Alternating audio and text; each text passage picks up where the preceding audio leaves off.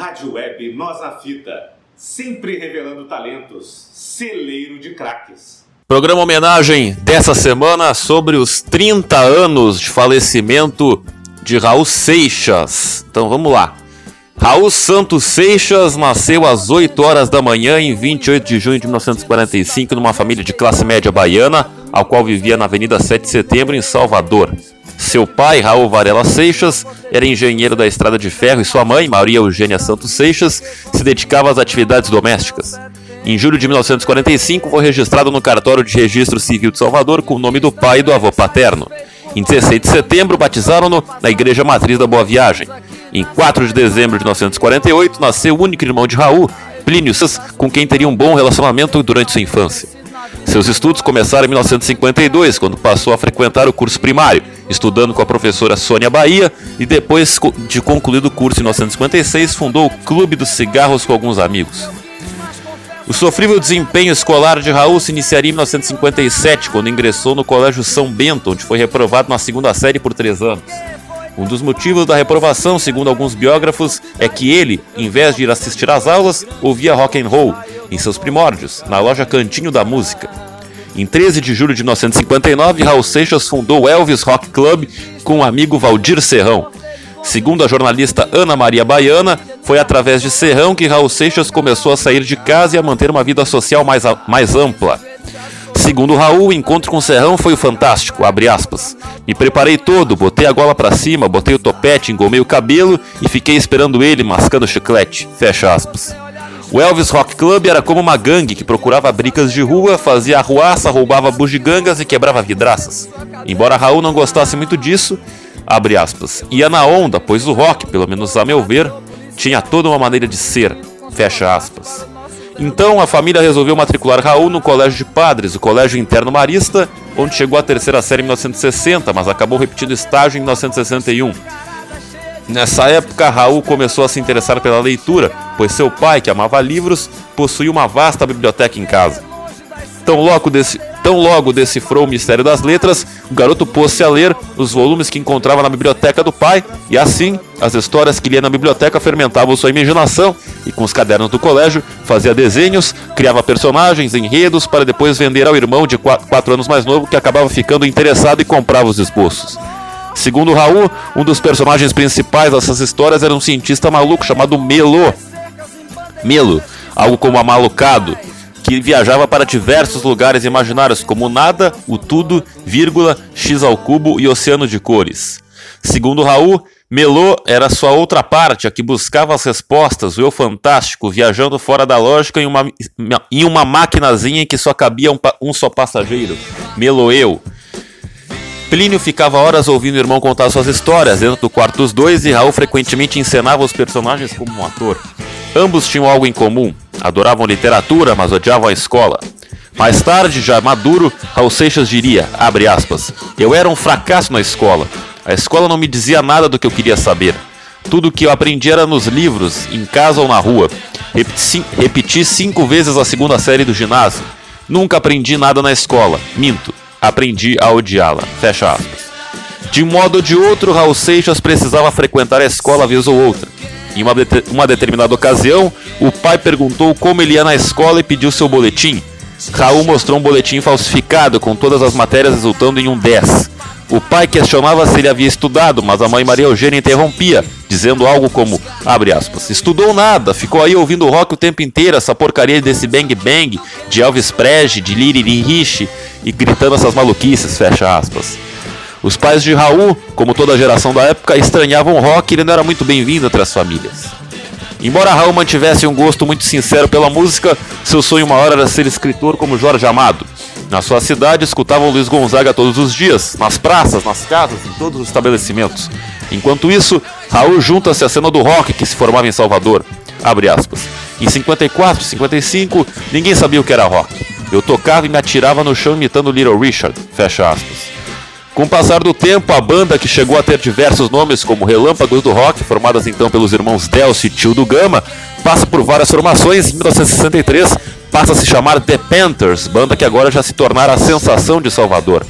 A fama se espalha, a banda é rebatizada pelo nome Os Panteras, tendo em sua formação definitiva, além de Raulzito, os integrantes Mariano Lanat, Eládio Gilbras e Carleba. Em 1967, Raul Seixas começa um relacionamento com Edith Wiesner, filha de um pastor protestante americano. O pai de Edith não aceita o namoro da filha. Em seis meses, completa o segundo grau, faz cursinho pré-vestibular e passa em Direito, Psicologia e Filosofia. Com isso, casa-se com Edith. Logo em seguida, abandona os estudos, volta a reunir os Panteras e aceita o convite de Jerry Adriano para ir ao Rio de Janeiro. Em 1968, Raulzito e os Panteras gravam seu primeiro e único disco, Raulzito e os Panteras assinando contrato com a gravadora M Odeon, após encontrarem Chico Anísio e Roberto Carlos, que os reconheceu nos corredores de uma grande gravadora. O disco, no entanto, não teria sucesso de crítica nem de público. Eládio Gil Braz, um dos Panteras, diria, abre aspas, de um lado havia a inexperiência de quatro rapazes recém-chegados da Bahia, falando em qualidade musical, agnoticismo, mudança de conceitos e sonhos. Do outro lado, uma multinacional que só falava em comercial.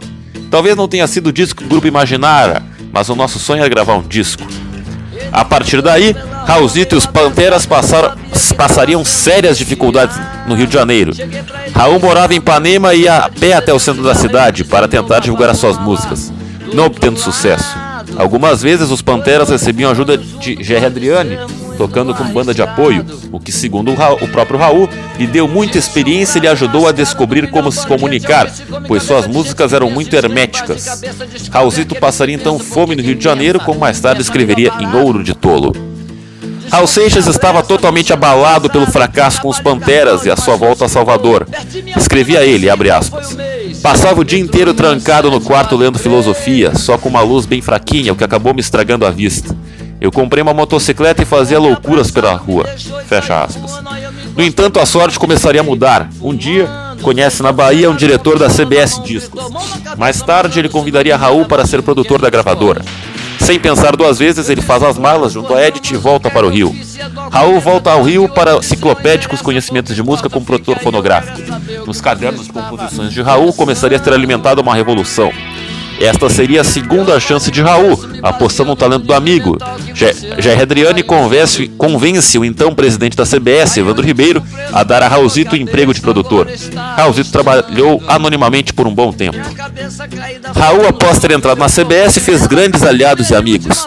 Ainda em 1968, a dupla Os Jovens e a banda The Sunshines apostaram em suas letras. No entanto, Raul faria um grande amigo e parceiro, Leno, da dupla Leno e Lilian. Abre aspas. Raulzito sempre esteve 20 anos adiante de seu tempo e Leno compreendia. Na verdade, sempre houve uma grande admiração mútua. Diria Arlindo Coutinho, das Relações Públicas da CBS.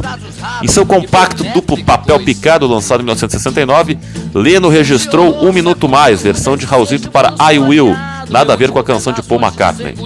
Também não se pode esquecer de Mauro Mota, outro grande parceiro de Raul nesta fase. Jerry Adriani decide convocar Raulzito para ser o produtor de seus discos. No álbum de 1969, aproveitou para gravar uma de suas músicas, Tudo que é Bom Dura Pouco. Naquela mesma época, outros ídolos da Jovem Guarda também apadrinharam Raulzito gravando suas letras, como Ed Wilson, Renato e seus Blue Caps, Jerry Adriani, Odair José. O ano de 1970 marcou o início de uma fase muito ativa na carreira de Raulzito como produtor da CBS. Primeiramente, suas composições passaram a ser gravadas pelos artistas do cast da gravadora. Passou o ano produzindo discos para Tony Frank, Oswaldo Nunes, Jerry Adriani, Ed Starr e Diana, além de escrever uma quantidade enorme de músicas para os colegas da gravadora. Algumas de muito sucesso, como Doce Doce Amor, de Jerry Adriani, Ainda Queima Esperança, para Diana, e Se Ainda Existe Amor, de Baltazar. Raulzito nessa época passa a ter um bom emprego de respeitado produtor que conseguira lançar suas composições como hits na voz de outros cantores e produzir grandes artistas. Mas Raulzito não se conformava apenas com isso, ainda mais quando conheceu o amigo e parceiro Sérgio Sampaio, passando cada vez mais a realimentar os sonhos de quando ainda morava em Salvador, que era ser um cantor. Ao lado de Leno, Raulzito participa do disco Vida e obra de Johnny McCartney, disco solo de Leno, em que ambos buscam novos caminhos e experimentações. Juntos assinam letras e composições em parcerias. Foi o primeiro LP gravado em oito canais no Brasil. As letras do disco foram censuradas, que acabou não sendo lançado na época. Outro projeto mal sucedido seria o LP Sociedade da Grã-Ordem Cavernista, apresenta a Sessão das 10, lançado em 1971 com a parceria de Sérgio Sampaio, Miriam Batucada e Ed Star, onde Raul Seixas deu início à produção de um projeto de ópera rock, tendo as letras mutiladas pela censura do regime militar. O Sociedade Greoden Cavernista era um disco anárquico, inspirado em Frank Zappa e o então cultuado disco Sgt. Pepper's Lonely Hearts Club Band dos Beatles, misturado a elementos brasileiros como samba, chorinho, baião. Quando lançado, o disco não obteve sucesso de público e nem de crítica. Foi abandonado à própria sorte até mesmo pela gravadora, cujos executivos, tanto no Brasil como na matriz, nos Estados Unidos, não gostaram do resultado final. Com isso, não houve investimento em divulgação do trabalho nas rádios e programas musicais da época. Muitas lendas cercam este disco que traz 11 faixas intercaladas por vinhetas. A principal dela diz que Raul, Sérgio e Ed e Miriam gravaram as músicas às escondidas à noite sem que ninguém na CBS soubesse que por esse motivo Raul Seixas, então bem-sucedido produtor da gravadora, teria sido demitido. No entanto, segundo Ed Star, único sobrevivente dos quatro artistas, o trabalho foi profissional e feito com conhecimento da gravadora. E Raul não foi demitido. Tanto que no ano seguinte, 1972, produziu o compacto Diabo no Corpo de Miriam Batucada e o LP de estreia da cantora Diana na própria CBS. Raul só saiu da gravadora meses depois desse último trabalho, sendo contratado pela RCA Victor. Em 1972, Raul Seixas decide participar do Festival Internacional da Canção, sendo convencido por Sérgio Sampaio. O cantor compõe duas músicas, Let Me Sing, Let Me Sing, defendida pelo próprio Raul, e Eu Sou Eu e Nicuri ao Diabo, defendida pela, por Lena Rios e os Lobos. Ambas chegam à final, obtendo sucesso de crítica e de público. Rapidamente, Raul foi contratado pela gravadora Philips. Na época, ele também se interessa por um artigo sobre extraterrestres publicado na revista Pomba e tem seu primeiro contato com o escritor Paulo Coelho, que mais tarde se tornaria seu parceiro musical. No ano de, no ano de 1973, Raul consegue um grande sucesso com a música Ouro de Tolo no álbum Krigha Bandolo. A música possui uma letra quase autobiográfica, mas que também debocha da ditadura e do milagre econômico. O mesmo LP continha outras músicas que se tornaram grandes sucessos, como Metamorfose Ambulante, Mosca na Sopa e Al Capone. Raul Seixas finalmente alcança grande repercussão nacional graças à divulgação da imagem do cantor como ícone popular.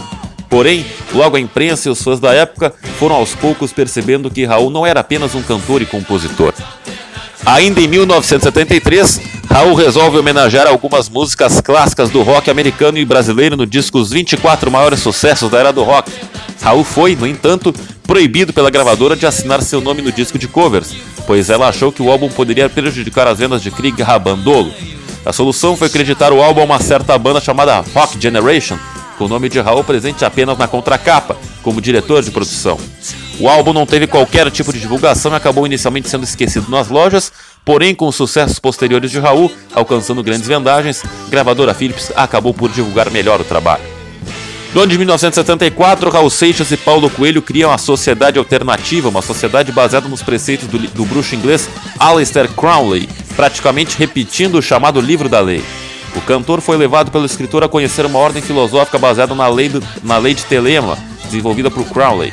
A sociedade alternativa, com sede alugada, papel timbrado e relatórios mensais, chegou a anunciar a aquisição de um terreno em Minas Gerais para a construção da Cidade das Estrelas, uma comunidade onde a única lei era: faz o que tu queres, as de ser tudo da lei. Em todos os seus shows, Raul divulgava a sociedade alternativa com a música de mesmo nome.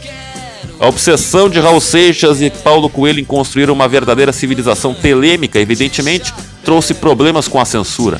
A letra da música, como o vovô já dizia, composta pelos dois, teve que ser mudada. Logo no show de lançamento, a polícia apreendeu o Gibi Manifesto, a fundação de Krikha, e o queimou como material subversivo.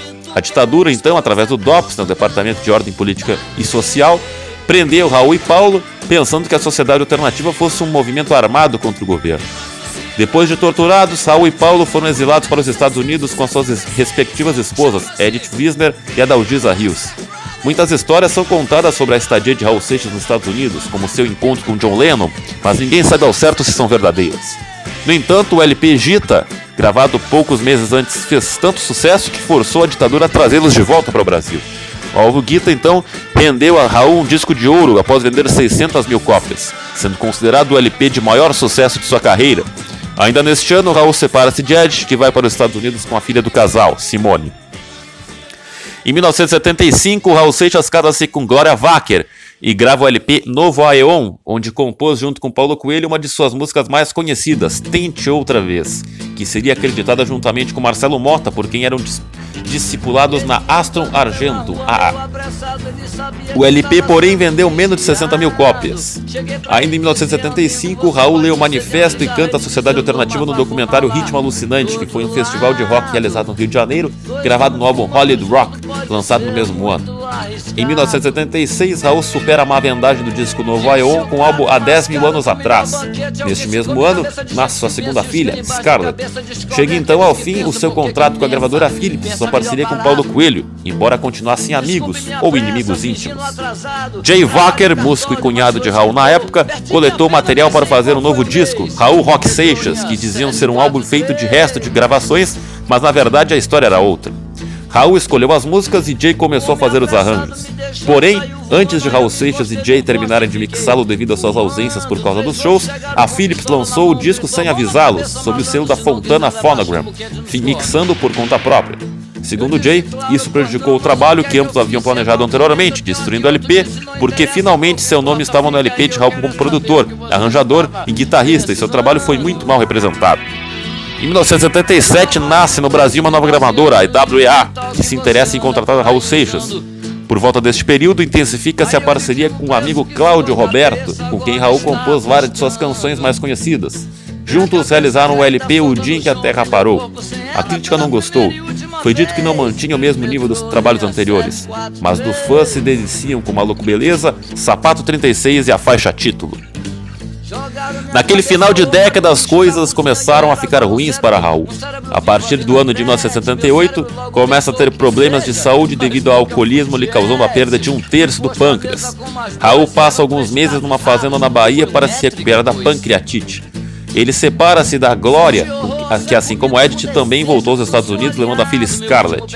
Neste ano conhece Tânia Mena Barreto, com quem passa a viver.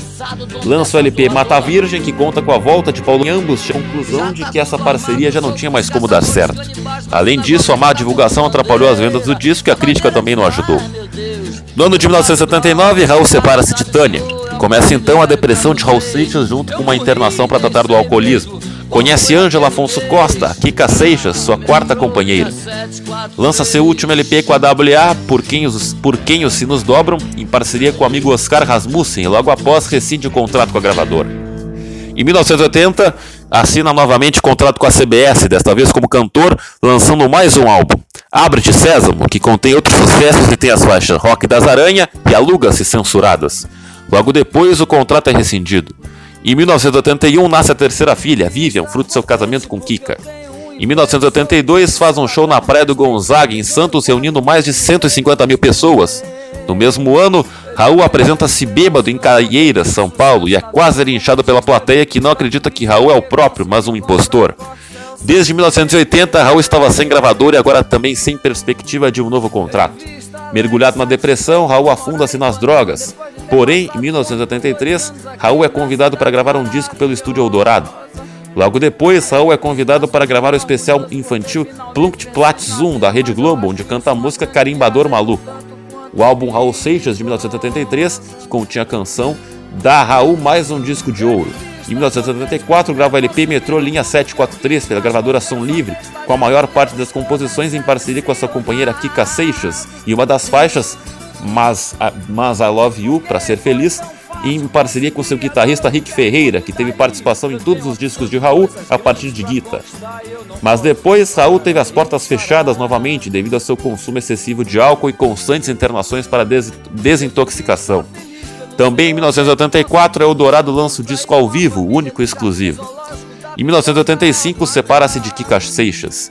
Faz um show em 1 de dezembro de 1985 no estádio Lauro Gomes, na cidade de São Caetano do Sul. Só voltaria a pisar no palco no ano de 1988, ao lado de Marcelo Nova. Conseguindo um contrato com a gravadora Copacabana em 1976, de propriedade da M, grava um disco que foi lançado somente no ano seguinte devido ao alcoolismo de Raul. O disco Wabablubabambum fez grande sucesso entre os fãs, chegando a ganhar disco de ouro estando presente até em programas de televisão como Fantástico. Nesta época conhece Helena Coutinho que se torna sua companheira. A partir desse ano, estreita relações com Marcelo Nova, fazendo uma participação no disco duplo sentido da banda Camisa de Vênus. Um ano mais tarde, em 1988, já separado de Lena, faz seu último álbum solo, A Pedra do Gênesis. A convite, Marcelo Nova faz alguns shows em Salvador após três anos sem pisar no palco. No ano de 1989, Marcelo Nova, agora parceiro musical, totalizando 50 apresentações pelo Brasil. Durante os shows, Raul mostra-se debilitado, tanto que só participa de metade do show, a primeira metade é feita somente por Marcelo Nova. As 50 apresentações pelo Brasil resultaram naquele que seria o último disco lançado em vida por Raul Seixas. O disco foi intitula intitulado A Panela do Diabo, que foi lançado pela Warner Music Brasil no dia 22 de agosto de 1989. Na manhã do dia 21 de agosto, Raul Seixas foi encontrado morto sobre a cama por volta das 8 horas da manhã em seu apartamento em São Paulo, vítima de uma parada cardíaca. Seu alcoolismo, agravado pelo fato de ser diabético e por não ter tomado insulina na noite anterior, causaram-lhe uma pancreatite aguda fulminante. O LP A Panela do Diabo vendeu 150 mil cópias, rendendo a Raul um disco de ouro póstumo, entregue à sua família e também a Marcelo Nova, tornando-se assim um dos discos de maior sucesso de sua carreira. Raul foi velado pelo resto do dia no Palácio das Convenções do Anhembi. No dia seguinte, seu corpo foi levado por via aérea até Salvador e sepultado às 17 horas no cemitério Jardim da Saudade. Depois de sua morte, Raul permaneceu entre as paradas de sucesso. Foram produzidos vários álbuns póstumos, como o Baú do Raul de 1992, Raul Vivo 1993, na Pelo Dourado, Se o Rádio Não Toca, 1994 também Pelo Dourado, e Documento 1998. Inúmeras coletâneas também foram lançadas, como os grandes sucessos de Raul Seixas, de 1983, a grande maioria sem novidades, mas algumas com músicas inéditas, como As Profecias, com a versão ao vivo de Rock das Aranhas, de 1991, e Anarquiló Anarquilópolis, com Cowboy Fora da Lei número 2, de 2003. Sua penúltima mulher, Kika, já produziu um livro do cantor, O Baú do Raul, baseado em escritos dos diários de Raul Seixas desde os 6 anos de idade até sua morte. Em 2002, o cantor paraibano Zé Ramalho lançou o DVD Zé Ramalho Canta Raul Seixas, ao vivo, contando com algumas canções de Raul no repertório.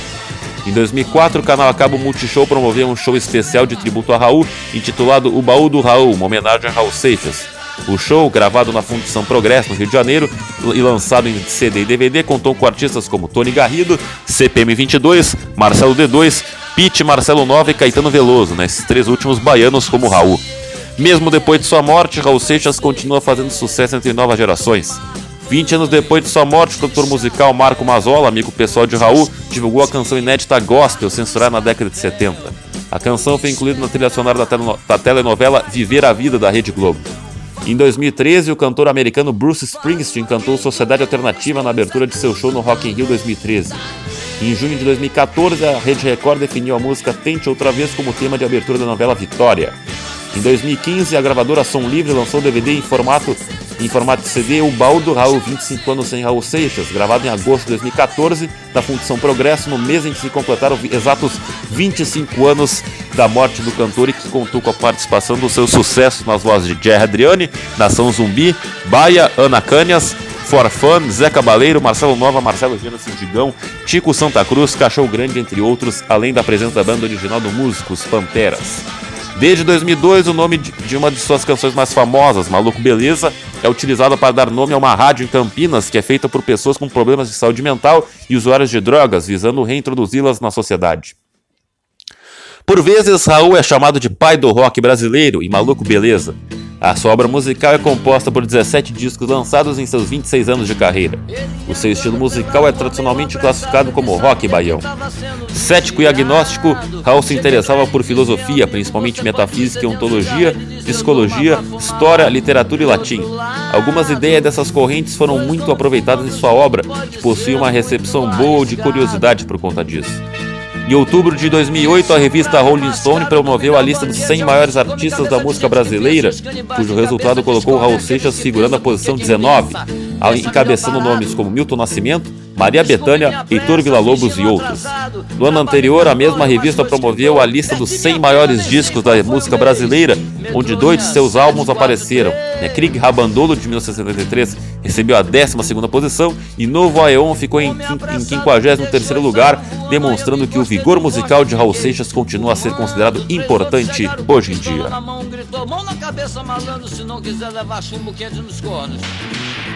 Falar de Raul Seixas é, é um prazer para todo aquele apaixonado pela música brasileira, porque aquele artista que é um gigante, digamos assim, a própria obra fala por si só, né? Então, Raul Seixas é do típico artista que não precisa que ninguém o defenda, porque uh, o argumento já está expresso na sua obra. Ele que faz parte daquele grupo de artistas de vanguarda da música brasileira que revolucionaram o aspecto estético e colocaram definitivamente o Brasil no mapa da, da indústria fonográfica, porque não foi não foi o, sertanejo universitário, não foi o uh, o brega que colocou o Brasil na assim no mapa foi justamente esses artistas de vanguarda, né? Não que o que tem algum mérito, ser, demérito sertanejo universitário, o brega. O próprio Raul era muito brega, né? Uh, mas esses artistas que ousaram fazer de um disco um recado, uma ideia, um grito, um manifesto. Esses artistas então uh, fizeram do Brasil um dos países mais procurados pelos aficionados pela música. Tanto, que é, tanto é que a gente tem discos aí de Raul Seixas, discos de Tim Maia, que são no Japão os mais caros porque são os mais raros. Então, a indústria brasileira deve muito a Raul Seixas, principalmente na época uh, da implementação da, das rádios FM, que o Raul foi um dos grandes porta-vozes ali. E eu não sei se como é que vai ser. Tu, tu vai falar sobre o Raul na junção do programa, Leonardo Sá? Oi, desculpa. Tu vai falar do Raul, tu vai falar sobre a trajetória dele. Falar a trajetória biográfica, pessoal e musical dele. E mas é vai mistura. complementar com os nossos. E mais em breve, e, e em breve a gente vai ter também mais adiante a playlist também. Sim. É, exemplo, daqui a pouco a gente vai botar a playlist do Chico Buarque, do Michael Jackson. E temos outras novidades, uma delas do Raul Seixas também, dá, nos próximos meses, então fique então, atentos. Então eu não preciso falar a história dele. Algumas características fundamentais só. É isso aí, mas se quiser falar, sempre fica à vontade, né, Felipe Braga? Não, porque o Raul Seixas é um cara que que tem uma obra calcada no rock misturado com o baião, né? Então ele nunca deixou de dizer que seus maiores ídolos eram Elvis Presley, Little Richard e Luiz Gonzaga. Então o Raul, o Raul chegou a romper com o pessoal do tropicalismo ali porque o pessoal do tropicalismo era mais purista, valorizava o samba, valorizava toda aquela coisa da. Uh, quase do nacionalismo, e o Raul era. podia ser encarado pelos certos. Uh, digamos assim, radicais como um entreguista, porque ele era um norte. Mas o Raul não, ele gostava era da, dos Estados Unidos profundo, né? Não era dos Estados Unidos explorador, tanto que ele fez depois a música Aluga-se, né? Dizendo que o Brasil não ia pagar a dívida externa, né? Que é, é que o Raul era um anarquista existencialista revolucionário, ele não, não era bem assim um, um moderado, né? Então acabou por deixar um legado muito grande, uma música individualista no que diz respeito a pares. O Raul não tinha os seus pares, né? Não tinha os seus ah, o... tinha o Paulo Coelho por muito tempo, depois romperam, né? Depois no final da vida fez muito, muito uma parceria boa com o Marcelo Nova. Mas o Raul era uma ilha. Uma ilha, um grande poeta, pá, um, assim, um sentimento muito aguçado pelo pelo. Tudo era muito intenso, né? Qualquer frase do Raul é muito intensa. Eu morri, mas. É é? Eu lutei, mas perdi a guerra. Né? Então o Raul ele vivia sempre nesse limite entre o real e o absurdo. E eu poderia falar a vida aqui também do Raul, mas não, não é o caso, né? Uh, faz muita falta, né? Música, eu acho que o Raul nem seria conhecido hoje em dia. Sabe, a gente foi tanto por um abismo cultural que o Raul, inclusive, era a favor do abismo, porque o Raul ele não gostava dos intelectuais, né? Embora ele fosse um intelectual, mas ele tinha aquele pensamento mais do da cultura do povo, né? Era a cultura do povo expressa nas músicas. O que, que tu teria para falar? Tu que é um também um, um grande expedicionário musical. É, viajo bastante pelo, mais no samba, né? Minha raiz é no samba, tudo, mas também gosto de ouvir de tudo e eu só tenho que concordar, o Felipe Braga é especialista em Raul Seixas, né? Na, tanto na história, o Léo vai falar também mais sobre a biografia dele também, né? Mas Raul Seixas é aquilo, como disse o Braga, né? Ele odiava o... Ele odiava o que ele era, na verdade, né? Que ele era um intelectual também. Ele tinha o ódio pelo o que ele mais odiava, ele se Não, tornou o que ele mais Tem uma música odiava. que ele diz, né? Agora eu sou contra o que eu já sou. É, mas é, realmente é isso. E, e eu sou apaixonado pela é, Cowboy, né? A música que ele. Foi um dos últimos É, sucessos. né? sucesso que é mais, eu acho, comercial dele, né? Uma das Isso. músicas mais comerciais. E ele que tem diversas músicas, né? O- É, é, o Raul. Deixa de manhã, vem cá, mulher, deixa de manhã, minha cobra. É, essa é até proibida. Cara, acho que né? É. o, o CD, o, CD, o CD do Raul Seixas foi um dos primeiros que eu ouvi de música na vida. Não até falei. É, quando faleceu o João Gilberto, falei que a minha infância era João Gilberto, Raul Seixas, Volmir Martins, seu CD do Grande do Sul, CD de pop rock de uma empresa. Então a minha infância musical, a memória musical era deles. Então, Raul Seixas é um dos caras que eu mais ouvia. E eu ficava fascinado. Ele era barbudo e tal. Eu não sei porque eu achava ele parecido com meu pai na época. Não, só meu pai não, já não tinha mais cabelo e tal. Aí eu perguntei, né, pra minha mãe, ah, esse Raul Seixas aí tá vivo, não sei o que. Ela falou, ah, não, mas morreu faz muito tempo e tal. Eu era criança, né, tinha ficado meio triste, pô. Não sabe o que é morte e tal. Mas é um cara que.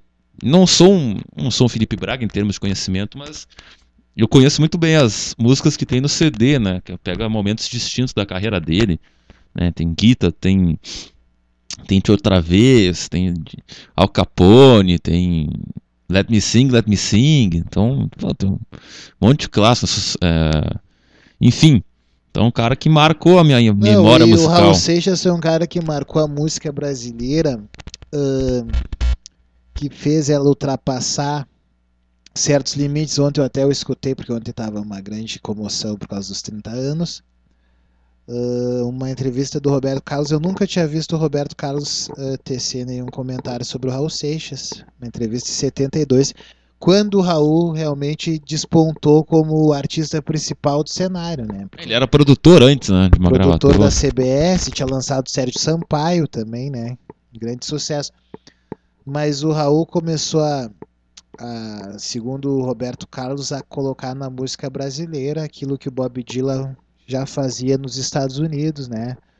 Uma letra profunda, extensa, uma letra geralmente maior que a música, ãh, que obrigou, entre aspas, aos compositores da época a correrem, caminharem por um caminho também parecido, né?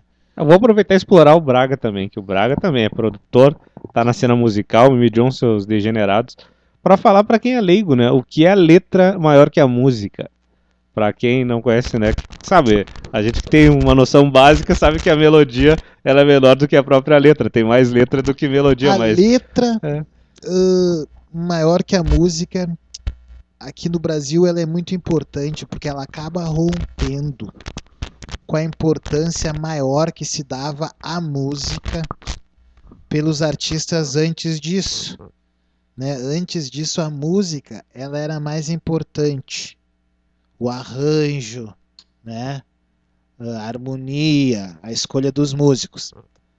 Na época que o Bob Dylan começou a tocar voz, violão e uma guitarra, voz, violão e uma gaita, desculpe, de boca, mudou o processo de gravação. Já não era tão caro gravar um artista. e dava resultados. Então Bob Dylan, uh, assim, ó, trouxe para o mundo e foi copiado pelo mundo. Essa expressividade onde a importância da letra é maior do que a importância da música.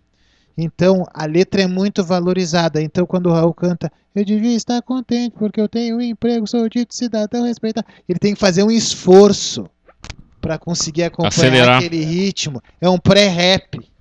Entendeu? Ah, tem uma coisa interessante. Muitos estudiosos dizem que a Metrô Linha 743 seria um dos grandes primórdios do rap junto com a música do Jairo Rodrigues. Porque é Isso. aquela coisa da. Claro que o rap tem várias formas de se fazer, mas uma delas, principal, é contar uma história. E a Metrô Linha 743 tem isso. E o próprio Ouro de Tolo é uma música semi. uma música biográfica, né? Que, enfim, ele desabafa e tal. Então.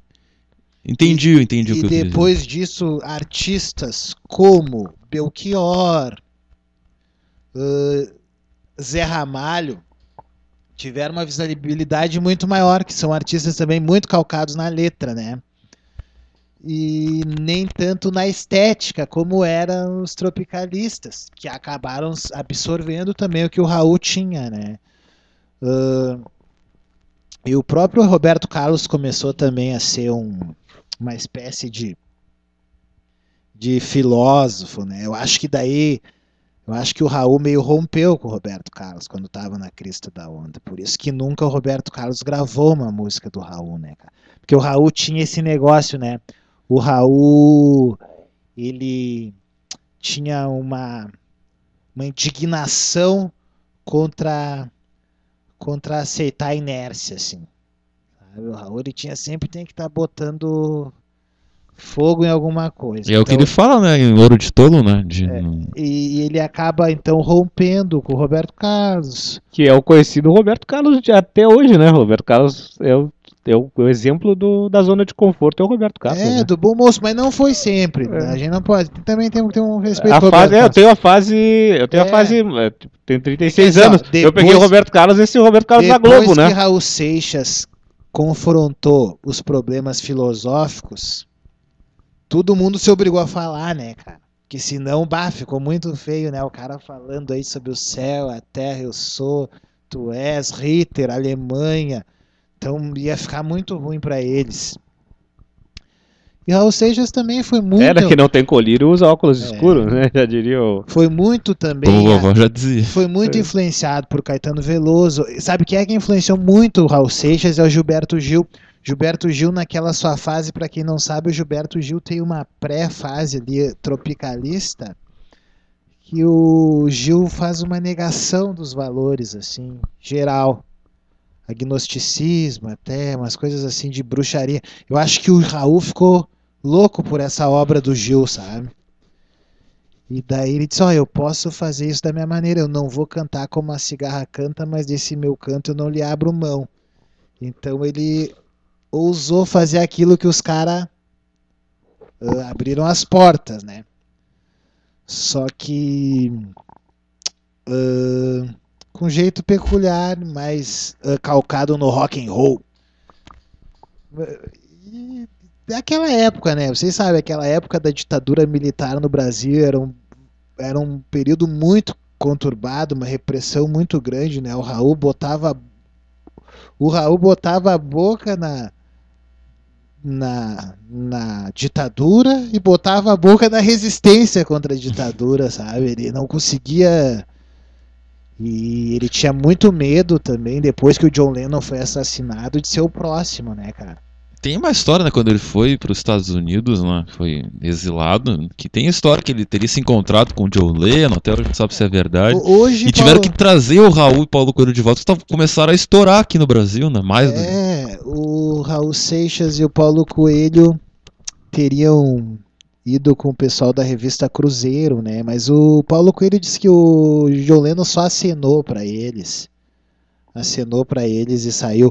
Mas não sei, porque o Raul era tão louco, de repente o Paulo Coelho tava numa zona de conforto no hotel, naqueles três dias que o Raul ficava perdido, porque o Raul ficava perdido, né, cara? Ele saía de órbita, né? Ele era um transeunte, né, cara? Então, imagino ser um transeúnte nos Estados Unidos deve ser divertido, né? E ah, eu acho que dos aspectos mais importantes do Raul Seixas eu citaria, já que o Raul não teve um encontro com o John Lennon, ele teria tido um encontro de fontes seguras com o Mick Jagger. Nos anos 60, na Bahia, quando o Raul ainda era do Raulzitos Panteras, precisavam de um cara que soubesse falar inglês para entrevistar o Mick Jagger. Daí que o Mick Jagger tinha dito pro Raul que aquela música que eles gostavam na época, Elvis Presley, Chuck Berry estavam com os dias contados. Então que era bom o Raul explorar o samba. Teria dito isso pro Raul, né? E o Raul então teria gravado aquela mosca na sopa com aqueles ah, aqueles coisa, como é que se chama? Afo- Afoxé, umas coisas assim, né? Axé. É, porque é uma coisa bem nordestina a partir disso, né, cara? Então foi uma dica e tanto que o Raul Seixas recebeu do Mick Jagger, né, cara? E acho também que, que o Raul sofreu muito por amor, né, cara? Bah, o Raul foi um amargurado existencialista. O Raul era um, um cara assim que. Ele teve milhares de esposas, não é? É, mas foi um cara que trocou trocou a cultura do saber pela cultura do carinho e do amor propriamente dito, entendeu? Ele ousou. Ele, o Raul foi quase um Lúcifer, né? Porque o Lúcifer foi expulso do paraíso porque ele não tinha a solidariedade. Ele queria ter, ele queria que no céu ele tivesse uns arregos porque ele tocava melhor que os caras. Ele impressionava mais que todo mundo. Né? Daí ele foi expulso, então o Raul tinha esse olhar do esse olhar do mei- 666, né? E o Raul fez, né? É uma época muito mística, tu vê, o Jorge Benjor era um alquimista, né, cara? O Tim Maia era do Universo em Desencanto. O Ney Mato Grosso, Zé Ramalho, todos esses tinham seu misticismo, né? E o Raul era um bruxo, né, cara? O Raul teve iniciações em bruxaria, junto com o Paulo Coelho. Até o casamento dele com uma das mulheres que tu falou, né? É um casamento pagão, né, cara? Tem no YouTube, eles filmaram o casamento, né? E. Então acho que o Raul sofreu muito com a primeira mulher dele, que era norte-americana, e ela era uma pessoa assim, calcada calcada no bem, calcada no. Tanto, que depois ela se casou com um pastor norte-americano, né, cara? Uns valores assim bem. Bem que pro Raul. Daí o Raul passou a vida inteira defendendo que ele era o rock do diabo, né, cara? Então imagina. Ele virou. Ele passou a vida inteira sendo um foragido, sabe? Defendendo a sua bandeira existencialista recalcado. O Raul era um pouco recalcado, tanto que ele critica um monte o Freud, né, cara? Às vezes ele critica o Freud. Quando o Freud explica, o diabo fica dando uns toques. Porque o caso do Raul era um caso meio sem cura, que a psiquiatria não podia dar conta. E depois ele teve muitas doen muito envolvimento com, com drogas e álcool. Mas a gente faz uma pesquisa básica aí nos bancos de dados das universidades e, e vê que vários desses filósofos, artistas da época que fizeram obras muito assim ah, intensas, muito desconexas assim da realidade, assim, eles passavam por algum motivo de recalque, assim, sabe, que se fossem analisados pela psiquiatria teriam sido taxados como recalcados, né? Que o recalcado é aquela que o que o eu não sou psiquiatra, não sei dizer, mas o significado e o significante sempre estão em desin, não, não estão alinhados, né? Desin, desa, desalinho. Então ele nunca tem a, a convicção certa da coisa. Então isso é um sofrimento, né? Porque aquele que tem uma convicção que é de esquerda, por exemplo, tudo faz sentido para ele. De direita, tudo faz sentido, mas para quem não tem essa ah, é sofrer um sofrimento, né, cara? Então o que tu vai fazer? Tu vai fazer uma obra, tu vai fazer uma, né, uma. Então as músicas do Raul flertam sempre com a dúvida. tu precisa, tu precisa criar o que tu te encontre, né? É, tem, um é. caminho para fazer alguma coisa, uma obra, foi capaz de herder, foi capaz de erguer do lodo e uma voz rouca um canto de amor. Sabe, era a única saída que ele tinha, né, cara? Uh, então as músicas do Raul flertam muito assim, com o bem e o mal, o vou, não vou. Sabe, a primeira parte da música ele dizendo que vai embora, na segunda ele sugerindo que se ele ficasse como seria. Né? Então o Raul, o Raul usou o que os alquimistas usavam na literatura pagã, ele colocou na música, ele foi iniciado, né, cara? Então ele sabia, ó, tem uma coisa que eu sei como faz para pegar o inconsciente das pessoas. Porque o Raul, como ele não trabalhava que nem os artistas políticos aí, através da consciência, ele trabalhava através da inconsciência, do surrealismo. A estética era muito importante. E esse jogo, meu, a literatura pagã é isso, é um jogo de, de tu ler, ler, ler, ler, assim, parece que tu tá entendendo tudo. E tu meio não entendeu nada, mas tu absorveu, né? É estética, né, cara? Estética versus o conteúdo, né, cara? É a forma, é Deleuze. Eu até fiquei muito feliz que tem agora uma, um, um grupo, um núcleo lá na, na Unicamp sobre Deleuze, que é o metafísico, é, ele, ele, trata, aborda muito esses assuntos aí do ser ou não ser, sendo a mesma coisa e dizendo.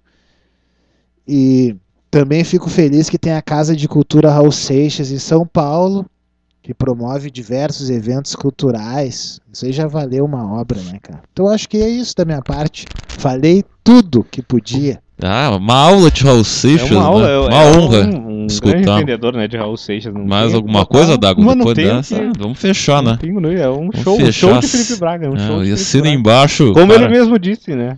A letra aí foi maior que a música. Ele falando. Ele acho que o Felipe Braga podia show. participar do programa só pra falar de música, né?